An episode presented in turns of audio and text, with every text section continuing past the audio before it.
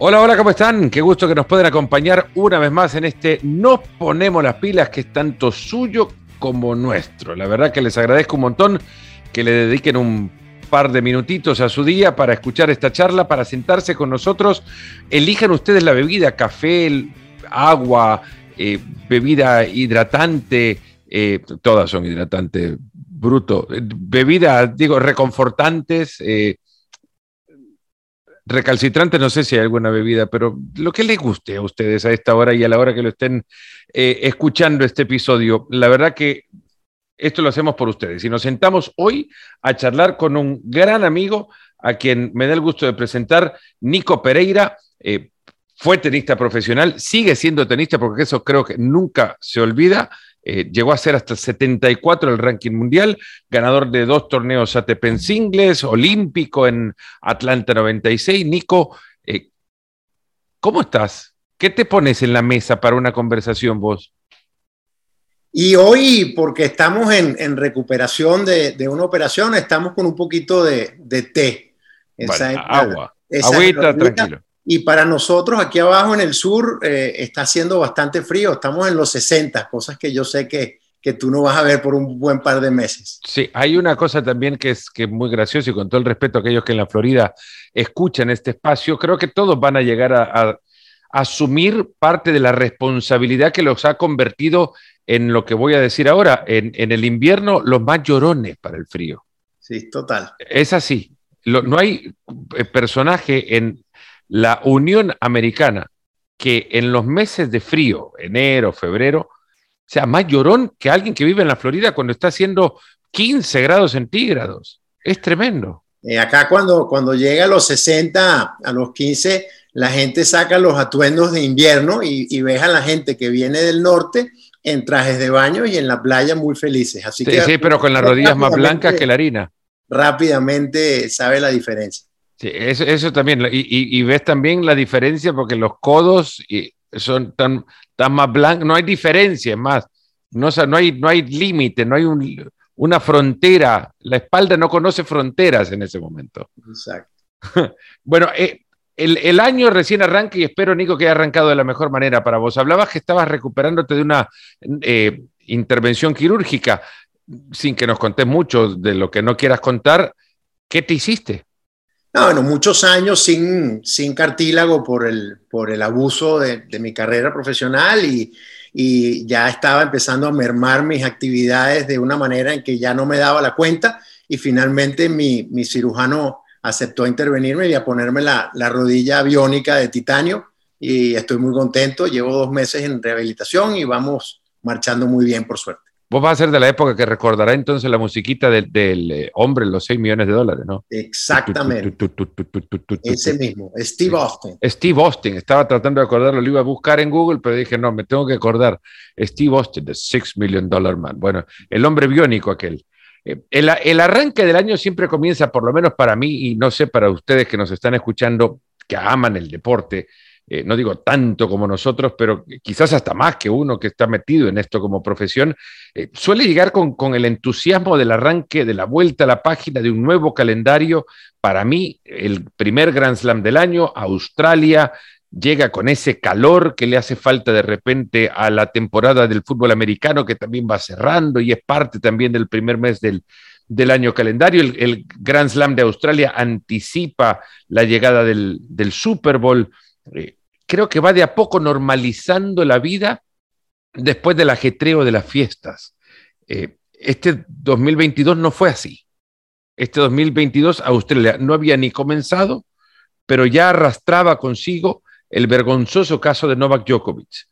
Sin poder ingresar a Australia por las normas migratorias establecidas por el gobierno australiano con la intención de proteger a su población de un eh, masivo contagio del COVID-19, restringiendo la llegada a Australia de solo aquellos que hayan sido vacunados con la cartilla completa de, vacunación contra el COVID-19, Nole, Novak Djokovic, lo intentó igual, fue a Australia, entró a Australia, pero al mismo tiempo entró a los anales de las historias que no quedan en las mejores páginas del deporte y, creo tampoco quedará para Novak Djokovic el mejor recuerdo de este 2022 de Australia, que no sé si será la última vez en, en mucho tiempo que pueda pisar eh, suelo australiano. Nico, ¿qué será o quién será para el mundo del deporte Novak Djokovic después de lo que ha sucedido en este enero? Y yo creo que Novak Djokovic es, es, es un guerrero, ¿no? Y, y, y creo que, que tiene eh, en su sangre serbia eh, lo que ha vivido ese pueblo durante, durante siglos. Y es un irreverente, es un, eh, una persona que ha vivido circunstancias muy duras desde su infancia y eso se refleja en su espíritu de guerra, que cuando las cosas más feas se le ponen en la cancha, con más fuerza sale y creo que mm, esta vez se le fue la mano, siendo él el número uno del mundo, por mucho tiempo presidente del, del, Consejo de Jugadores, un ejemplo para muchos.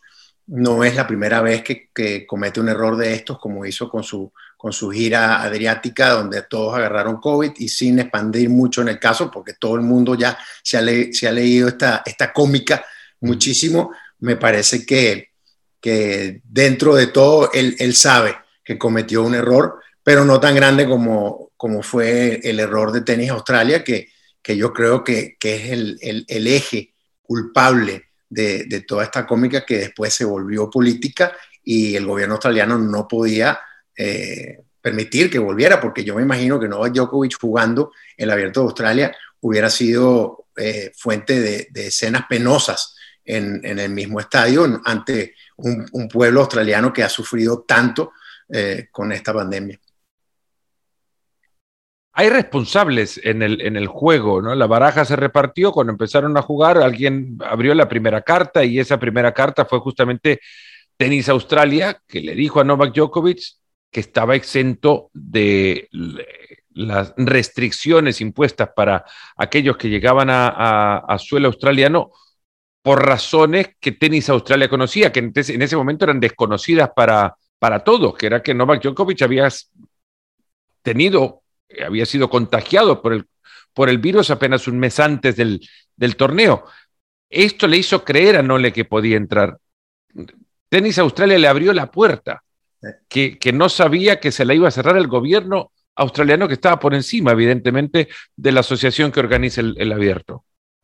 Sí, y, y, Djokovic al ser contagiado vio que se le abrió esa ventana, pero después miente en, en, en, la planilla diciendo que no había salido de su país, eh, pero después se vuelve un tema político, ¿no? Y, y, y, me parece que al final el torneo ha podido brillar por su propia luz y, y Djokovic va a tener que, que, pagar las consecuencias y ahora a ver qué pasa con Francia y qué pasa con Rafa si, si se gana el 21 este, este torneo que, bueno, obviamente está jugándose en el momento que nosotros grabamos esto, en el momento que ustedes escuchan esto, ya sea el torneo quizás haya terminado también, o, estamos hablando ya de, de, una final en la que posiblemente Rafa nos encuentra, eh, al margen de lo que en este torneo sucede y al margen de lo que eh, sucedió ya con Novak Djokovic, uno empieza a entender que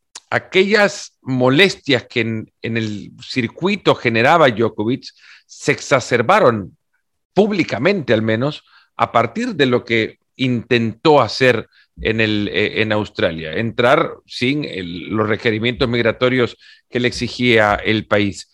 Eh, y, a mí me sorprende, estando varias órbitas alejado del deporte, las muchas contras que se eh, evidenciaron en estos últimos días tiene Djokovic dentro de sus propios colegas.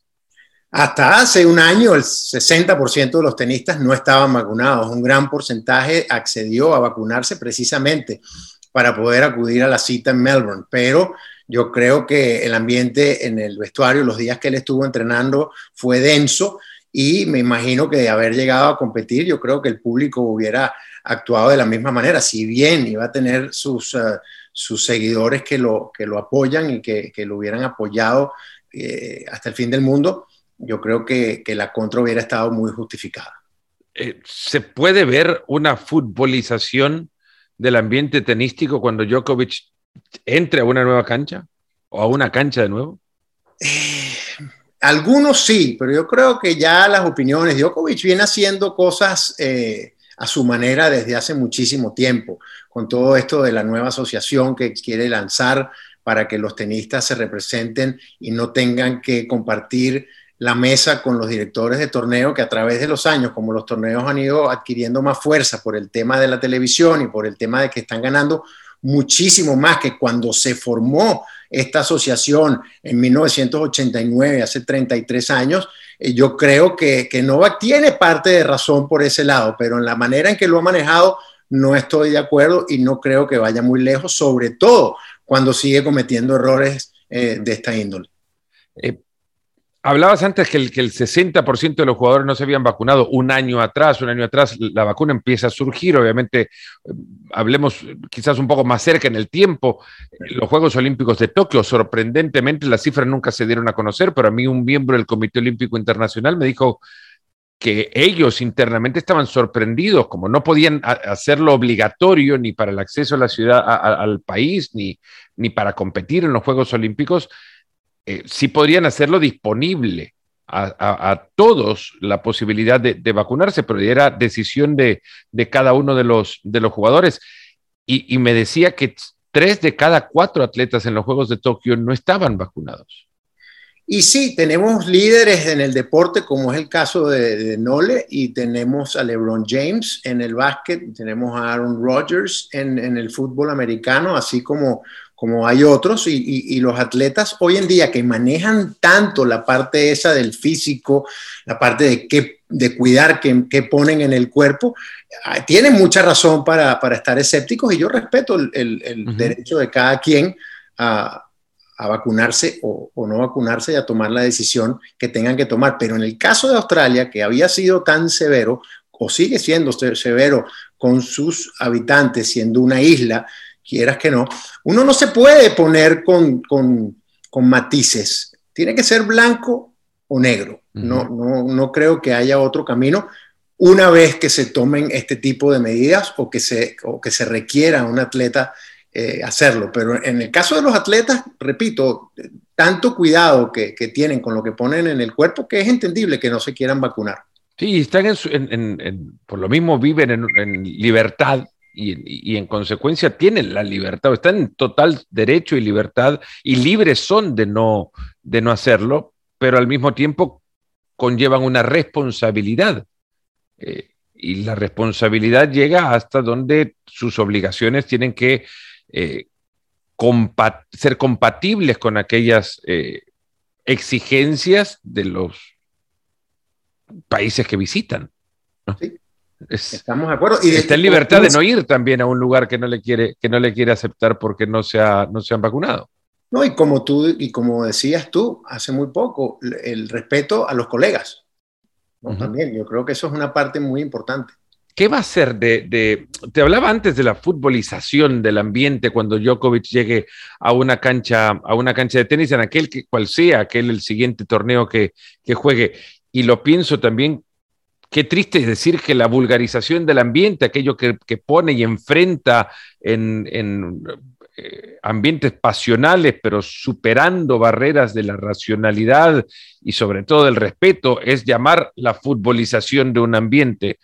Pero imagino los seguidores de Djokovic han eh, expresado álgidamente a su favor, han sido muy eh, fervorosos a la hora de apoyarle eh, todo su derecho tienen también. Habrá quienes sean fervorosos en, su intención de, de, ir en contra, no digo atacarle, pero de ir en su contra. Esto puede llegar a enfrentar también, es imaginable el escenario en el que se puedan enfrentar tribunas en el tenis.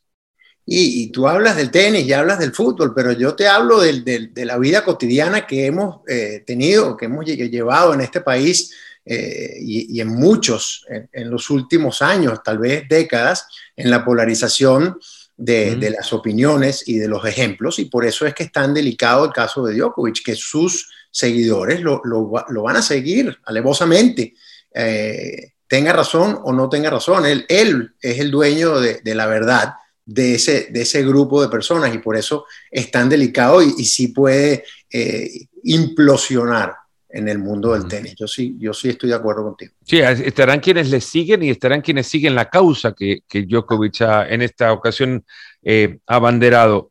¿Qué perspectiva tiene su temporada ahora? Eh, evidentemente este Grand Slam queda en el camino, eh, está el siguiente que ya ha dicho Francia, no va a permitir el ingreso de, deportistas que no estén con la cartilla completa vacunada, esto afecta también al fútbol directamente, por ejemplo, el Real Madrid tiene que jugar en, París, un partido de Champions en febrero y, nos daremos cuenta que en el Real Madrid no está vacunado porque no podrán ingresar a Francia para disputar ese, ese partido. De aquí en más, ¿Se ha dicho cuándo jugará? ¿No le lo, quiere, lo quiere hacer pronto? Y sí, eso eh, refleja inmediatamente en su carácter y en lo que, a lo que nos referíamos, ¿no? Uh, sus ansias de guerrero. Esto es más fuego, más, más leña para su combustible. Yo creo que él ante estas situaciones eh, encuentra fuerzas, encuentra motivación y, va a ser muy interesante ver cómo va a llevar el, tema de la vacuna, eh, aproximándose eh, el torneo de París que está a tan solo cuatro meses. Hay que ver eh, Francia cómo, cómo va manejando este tema dependiendo de cómo vaya evolucionando el, virus allá en Europa y, va a ser ciertamente algo para, para prestar atención. Pero en cuanto a Novak, no me cabe la menor duda de que él eh, con su cara muy dura va, a entrar y, va a hacer lo que tiene que hacer y va a ser el mejor Novak Djokovic que vamos a ver. Eh, entrando en esto, ya pensando en el 2022 y arrancando con este abierto australiano, que insisto, cuando grabamos esto se conoce solo una de las dos semifinales. Eh, Berretini contra Nadal, ambos superando cuartos de final a, cinco sets. antes en la presentación hablaba del, del, cómo Australia refleja el, calor que, le, muchas veces le hace falta a los playoffs de la NFL, muchos de estos jugados en, nieve, bueno, calor también que le hará falta algún que otro partido de eliminatoria mundialista que se juega también el momento que nosotros grabamos este episodio del, del podcast. Del calor en Australia se habla siempre, pero vos que has estado ahí, que lo jugaste, lo viviste, ¿cuán difícil es recuperarse de un partido como el caso que le ha tocado ahora a Nadal? Y a todos en realidad, y el caso de, Berretini mismo también, llegar a cinco sets y, prepararte para estar dos días después eh, en la cancha tras sufrir eh, el, clima, el tiempo que es tan complejo. Y ese es uno de los cambios más grandes que ha habido en el tenis, ¿no? La condición física eh, superdotada de esta gente. Hablábamos de Nadal, que ya tenemos dos décadas hablando de él y, no me extraña, pero Berretini también se recuperó de partidos largos y, logra ganar otro partido a cinco sets de, manera espectacular. Fue muy lindo el partido de Berretini. Pero Rafa, yo, eh, yo pensaba que no tenía con qué ganarle a, un Chapovalov que entró muy tenso, se soltó en el tercer y el cuarto set y Rafa con la experiencia, con un poco de picardía, eh, le arrebata el quinto set. Pero eh, como decía Boris Becker, el quinto set es más alma y corazón que físico, pero sí, el, calor al que te referías eh, en Australia, cuando cambian los vientos y vienen del desierto, el aire es caliente y cuando, cuando estás respirando parece que estuvieras eh, respirando a un secador de pelo, eh, te quema los pulmones. Y, y, no solo física, sino mental y emocionalmente, es sumamente exigente y es sumamente desgastante hay técnicas y, lo de Rafa, como ya lleva tanto tiempo haciéndolo, yo creo que él se las asimila, eh, asimila las condiciones mucho mejor que otros y tiene mucho tiempo recuperándose de partidos, de jornadas e incluso de, torneos largos para, para, poder ganar. Y esto es lo que él pone, eh, él pone a su ventaja. Me parece que mientras más adversas estén las condiciones, para Rafael Nadal siempre va a ser mejor porque él lo toma como un reto, lo abraza y casi siempre lo vence. Esta, bueno, este año he estado escuchando muchos eh, informes desde, desde Australia y reconocen las condiciones con las que el torneo, o las condiciones que el torneo ofrece para que los tenistas puedan encontrar pronta recuperación. Eh, crioterapias, baños de cambios de temperatura y demás, que eh, evidentemente si las elogian como lo hacen, de alguna manera sirven también, pero no todo es eh, meterte un baño de agua fría para tratar de recuperarte. y siempre está el río al lado del club, ¿no? Si, si, si les toca como opción. Pero lo, lo, impresionante de Rafa es que acuérdate que él tenía cinco meses sin competir. Incluso se ponía en duda la continuación de su carrera por el problema que, que afrontó eh, en el pie. Y, y eso también ca cabe mencionarlo porque él juega un 250, un torneo ATP 250 la semana antes, lo gana, lo cual le da la confianza para entrar al Grand Slam. Rafa, eh, él tiene todo ordenadito como sus botellas y a él, y él lo que quiere es ganar un título, salir victorioso de una semana antes de, del Grand Slam de cual, cualquiera que sea la temporada. Si es Roland Garros, él, él necesita ganar títulos en, en, de ladrillo. Si es Wimbledon, hay menos chance porque se juega solo dos semanas antes, pero también hace su esfuerzo. En el verano norteamericano es más fácil porque es un poco más largo y Australia también es el mismo caso de Wimbledon porque hay muy poco, incluso Rafa nunca acostumbra a jugar antes, pero como no había jugado, decide jugar eh, dos semanas antes en el mismo parque donde se juega el Abierto de Australia y creo que esto a él psicológicamente lo ha ayudado mucho. Eh, estamos hablando de un tenista de 35 años, eh, Federer tiene 40 años. ¿Es posible que esta sea la última de, estos dos. Eh, ¿Qué perspectivas tienen ambos en el año? Y ellos lo dicen, ¿no? Para ellos es inconsecuente lo que hagan los demás. No están jugando para quedarse con el récord de Grand Slam, están jugando, Rafa lo dijo muy claro esta semana, para jugar su mejor tenis, para poder competir de, de la mejor manera y poder darlo todo de sí, que es lo que a él lo va a hacer feliz en esa siguiente vida que tenga como tenista. En cuanto a perspectivas, yo creo que, que Rafa después de Australia para la máquina un tiempo, probablemente juegue Indian Wells antes de volver a la temporada de Arcilla. Acapulco lo tenía también en la...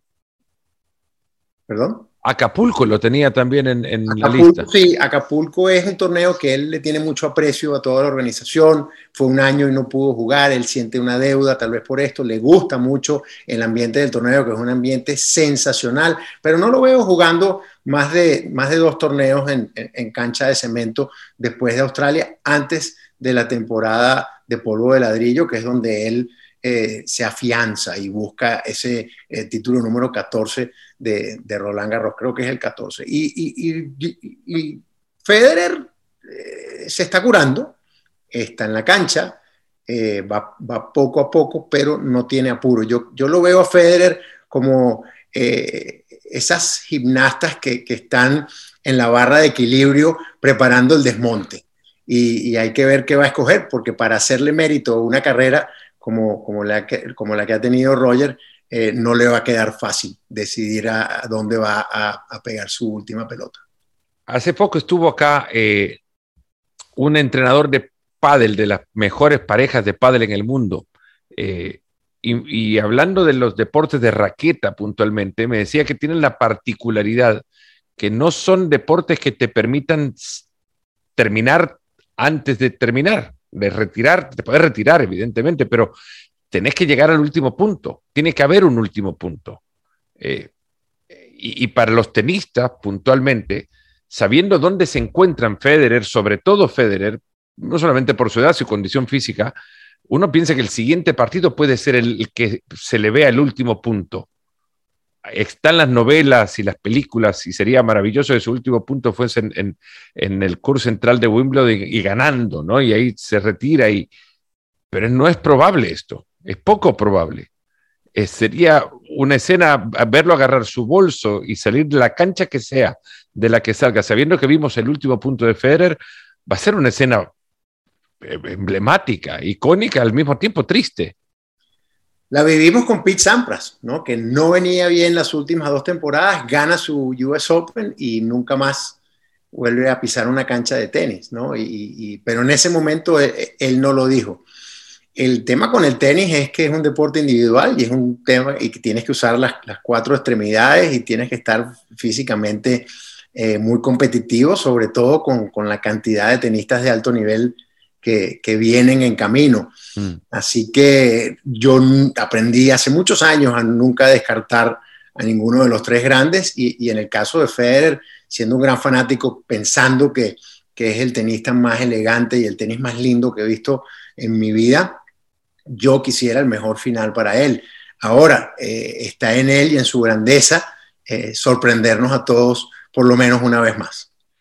No sé si pecamos en nuestra generación, vos sabés evidentemente muchísimo más, pero eh, desde mi perspectiva y alejado, insisto, un par de órbitas del deporte, cuando pensamos en, en Federer, Nadal, Djokovic, no sé si nos me entra para particularizarlo, individualizar el análisis, la nostalgia y digo, bueno, porque están jugando en mi época, entonces lo que han hecho es lo mejor que se ha visto en el tenis. Quizás más para defender mi época que, que hacerle justicia al deporte en sí. Pero son verdaderamente los mejores de toda la historia. Y yo he tenido el privilegio de, de haber comenzado muy joven en este negocio y, tener la nostalgia de la época de Borg y de Connors y de McEnroe y después de Sampras, eh, de Edberg, de Becker, eh, de Villander y después ver llegar a estos monstruos, pero sin lugar a dudas son, son, son los tres más grandes de todos los tiempos sin, bueno, no, ya lo dijiste, sin lugar a dudas, no hay espacio entonces para pensar que, que, no se les puede colar por ahí uno que de repente no jugó con tantos torneos enfrente. Y sí, yo pondría Lever, yo pondría Lever ahí por, por, el hecho de que nunca más nadie ganó un Grand, un Grand Slam, los cuatro grandes en un año, pero lo hizo dos veces sin haber jugado ocho años en el medio, o sea que no sabemos cuánto, cuánto pudo haber eh, ganado el Rocket, pero yo viví la vida activa de tenista, primero de fanático, después activa como tenista profesional y después desde, desde el mejor asiento de la cancha, como dice nuestro querido Luis Alfredo Álvarez. Y, verdaderamente fue, fue un privilegio. Pero es que el tenis de hoy en día es otro deporte que el tenis desde hace 20, 25 años. Es eh, lo que han logrado estos muchachos y, y créeme que se han elevado los unos a los otros. Djokovic no hubiera llegado a 10 Grand Slams probablemente si no hubiera tenido el reto de Federer y de Nadal enfrente, al igual que, que Rafa con, con, Roger Federer, y estoy seguro que Rafa y, Nole le encendieron la mecha a, Roger para, para, seguir adelante y, y prolongarse en el deporte como lo ha hecho. Así que yo creo que no hay uno sin el otro. Y sin la duda que te casi obliga a llamarlo lo mejor de todos los tiempos, también uno creería que no se puede tener duda que son tres estilos totalmente distintos, contrastantes. Eso es. Eso que los hace todavía más especiales. Sí, eh, eso llama muchísimo la atención. No pueden ser.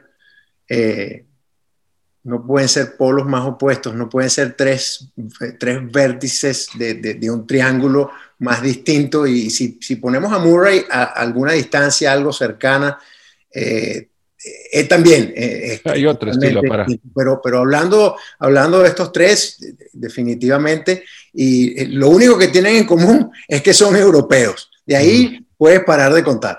Y que respiran con la nariz y ya está.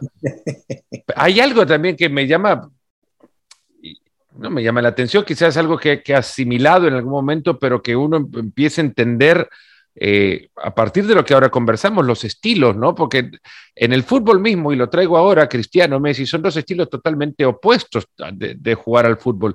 Y se han roto los parámetros a partir de la ciencia, la tecnología, en la preparación de los deportistas, que lo que 20 años atrás te llevaba a pensar cuando, no 20 años no, pero 15 años atrás, cuando Nadal eh, y Cristiano empiezan a surgir cada uno en sus deportes con sus maneras de jugar, la capacidad atlética que le exige a Cristiano el fútbol que Cristiano quiere jugar y la fuerza y fortaleza que le exige el tenis que, Rafa quiere jugar, te llevaba a creer que no iban a durar mucho.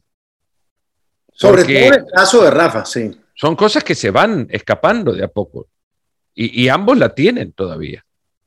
Sí, Rafa juega con una lesión prácticamente desde los 17 años, una lesión en el pie y siempre, siempre hizo un gran sacrificio afuera de la cancha, el esfuerzo que hace Rafael Nadal para estar en condiciones de dar lo mejor de sí, que, es algo que yo verdaderamente no entiendo, siendo un gran enfermo de todos los deportes, empezando por el fútbol, el básquet, el golf, eh, es increíble la entrega el profesionalismo de Rafael Nadal este, es Cristiano Ronaldo tal vez, ¿no? Porque eh, entiendo en, mi ignorancia futbolística que, es un gran profesional y que le ha dado todo el deporte y que quiere jugar hasta mucho tiempo. Tom Brady también en el fútbol americano.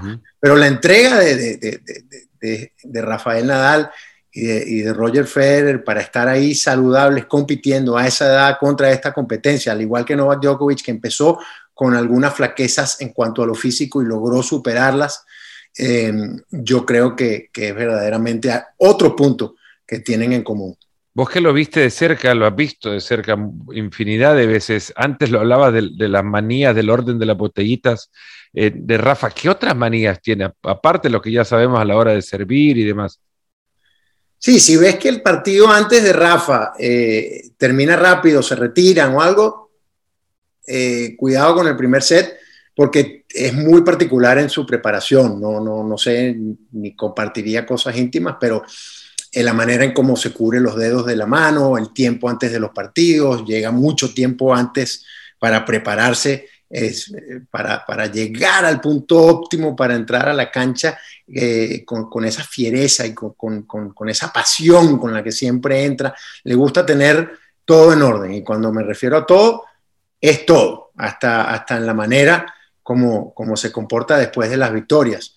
Eh, cuando Rafa te gana Roland Garros y decide ir a jugar Queens, al día siguiente no sale a celebrar Roland Garros voy a ir a Queens a prepararme para Wimbledon. Y, esa es la mentalidad que, lo ha llevado a esas alturas. Pero al punto, del, al punto de la manía, aunque estoy seguro que una vez que deje de jugar tenis, seguramente se va a relajar algo con el, con el botecito ese que se compró. Eh, Nico, has hablado muchísimas veces en este espacio de, la mentalidad por uno, por Novak, ahora con, con, eh, con Rafa. Y, esto me lleva a pensar también lo, muy individual y solitario que el tenis es, y es poco apreciado eh, por, quienes lo vemos desde afuera. El tenis es un deporte bastante fuerte para la cabeza de, y puede ser, puede derrumbarla aquella que no esté preparada. Y ahí el problema con los jóvenes y la famosa transición del juvenil al profesional, que hoy en día eh, la edad promedio de un jugador en los primeros 100 es 27, 28 años, cuando antes era 20, 21, lidiar con, ese adversario tan grande que es la derrota semana tras semana. Es muy duro, pero el, tenis es una soledad concurrida, sobre todo hoy en día que hay, que hay más dinero que, que en las épocas anteriores y puedes viajar con un grupo y con la tecnología que puedes estar en contacto mucho más fácil a través de, llamadas como esta.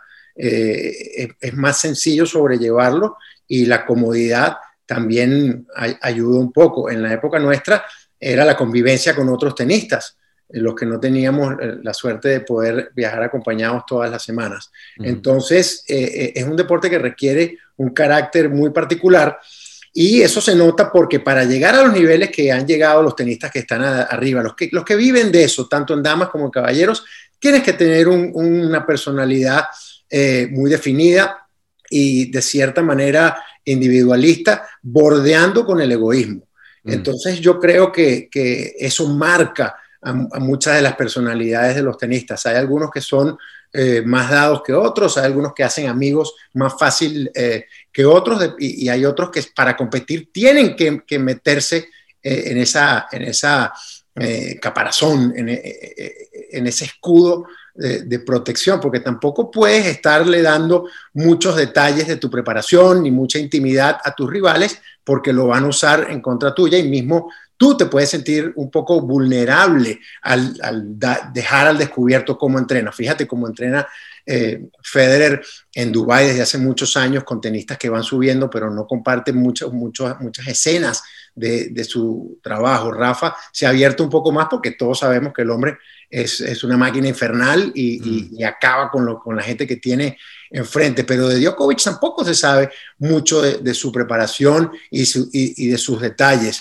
Eh, los detalles de la comida de Djokovic son al punto de, cuántos minutos cocinas el grano que se va a comer y al cocinero va y le, dice, mira, no me gustó con siete minutos, eh, pónmelo un minuto más o un minuto menos. Es, sumamente minucioso. Y así va a, toda escala, ¿no? Pudiendo viajar con un entrenador, me refiero a los, a los jugadores que hacen suficiente dinero como para hacerlo.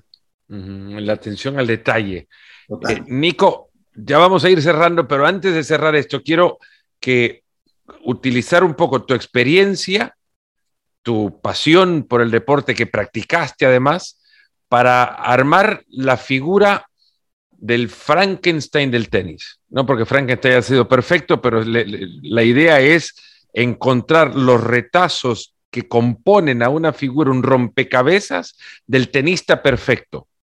El tenista perfecto, que, lo que vos hayas visto en tu carrera, que diga, este, no hay mejor saque que el de eh, quién. ¿Quién para vos tiene el mejor saque en la historia? Esa, esa no es fácil. Si vamos al saque eh, puramente dicho. Vos construías el tenista que te va a ganar los cuatro Grand Slam año con año. Es difícil por las diferentes eh, superficies, como, como sabrás. Para mí Nadal es el perfecto Frankenstein para, para la tierra la tierra batida. Para mí Federer es el perfecto Frankenstein para la hierba y Djokovic para la cancha de cemento. Pero, pero si vamos a hablar de saques, probablemente estés hablando de, de, de, de Karlovic, de Ivo Karlovic. Goran Ivanisevic, probablemente. Goran bueno, Goran ganó, ganó Wimbledon. Goran ganó Wimbledon y tenía un saque que era muy difícil de leer. Eh, Goran ganó Wimbledon un día el lunes, recuerdo, no sé si era. Sí, yo estuve ahí contra Patrick Rafter y fue una final inolvidable porque el domingo no se pudo jugar y abrieron las puertas a los fanáticos el, lunes y nunca se había visto algo igual. Pero para que no creas que, estoy esquivando tu, pregunta, eh, me parece que eh, la velocidad y el físico de Bjorn Borg son algo que no, no, se ha vuelto a ver en el tenis en cuanto a lo natural. Borg se levantaba y tenía 38 eh, pulsaciones por, por, por, minuto. Era, era algo que no se le subían las pulsaciones a más de, de 120, 130 y eso es, es, una gran ventaja. Entonces, bueno, por ahí, por ahí lo vamos llevando. En cuanto al revés, me parece que Nadal siendo un derecho natural, tiene una gran ventaja porque pega, otra, pega otro forehand, básicamente. yo, creo que es una, yo creo que es una gran ventaja. La, la, la, el, el, la, movilidad, que no es lo mismo que el físico que te hablaba de Borg, la de Roger Federer, si parece que estuviera bailando, flotando en una cancha, es, es inigualable. Para las voleas yo tendría que irme a algún australiano y de los que vi en persona, me parece que Pat Cash tenía una volea impecable. Muy cerca de Edberg. Tuvo mala suerte con su carrera, sí. La volea de Pat Cash de derecha era un balazo, la de Edberg la bloqueaba eh, y, tenía, tenía sus, eh, sus puntos flojos, pero la manera en como Pat Cash se movía hacia la malla y cómo, cómo eh, llegaba a las pelotas y cubría los ángulos de la red fue algo que verdaderamente me llamó la atención. Así que... ¿La, derecha, la derecha de quién? La derecha. Mira, tendría que, que probablemente decir que Novak Djokovic. ¿Y el revés de Rafa? El revés de Rafa. Ahí va a haber alguien que te diga que Federer es. Bueno, sí. y, Cada quien. ¿Y qué? ¿Y la cabeza?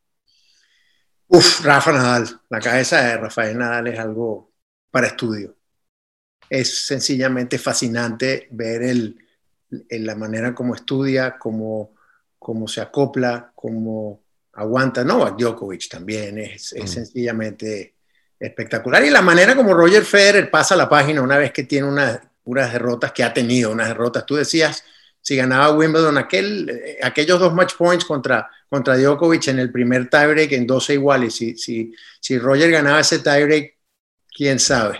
Ya no hablábamos de él, quizás hablábamos de él como un gran, gran escritor de libros. ¿Quién sabe? Y ahora la última, de, esta misma construcción, ¿a quién veías entrar a la cancha con una elegancia que decía, este de ser un jugadorazo? en Lux, ¿quién era el top? El más cool de todos es Yannick Noah, sin lugar a dudas. sin lugar a dudas, pero Bjorn Borg fue el primero. Fue mi primer gran amor y tuve la dicha de poder jugar contra él y de poder compartir cenas con él. Y, verdaderamente que me di ese, ese gran gusto. Bjorn Borg era como un hombre de, otro mundo, de otra galaxia. Me acuerdo que lo vi bajar en un helicóptero cuando yo tenía 10 años, fue a jugar una exhibición con Gerolaitis, con Vitas, Vitas sí. al, Altamira Tennis Club y yo estaba en la pista de trote y llegaron en el helicóptero y se bajaron esos dos extraterrestres y nunca más me voy a olvidar de esa escena. Era Borg como la película lo mostraba. ¿Has visto la Borg McEnroe, la película? Sí. ¿Cuán, cuán eh, ¿Cuánto refleja del el actor? Es una maravilla, pero le pega casi igual que, que, es, Borg. Es el hijo. Ah, mira. Este es. Eh, es el hijo. es una revelación. El director estaba haciendo el casting y de repente ve un lío Borg y dice: No puede ser. Y ahí llegó. Ah, imagínate. Esa es la revelación del podcast. Hasta acá lo... menos la parte del tenis, ¿no? La parte de, la jugada. Es que esa es una maravilla, porque le pega, vos lo ves y decís, qué manera. No, no puedes actuar algo que. que, Pero fíjate que la intensidad, la intensidad de, de, Borg lo lleva a retirarse a los 25 años. Piensa en eso. Mm.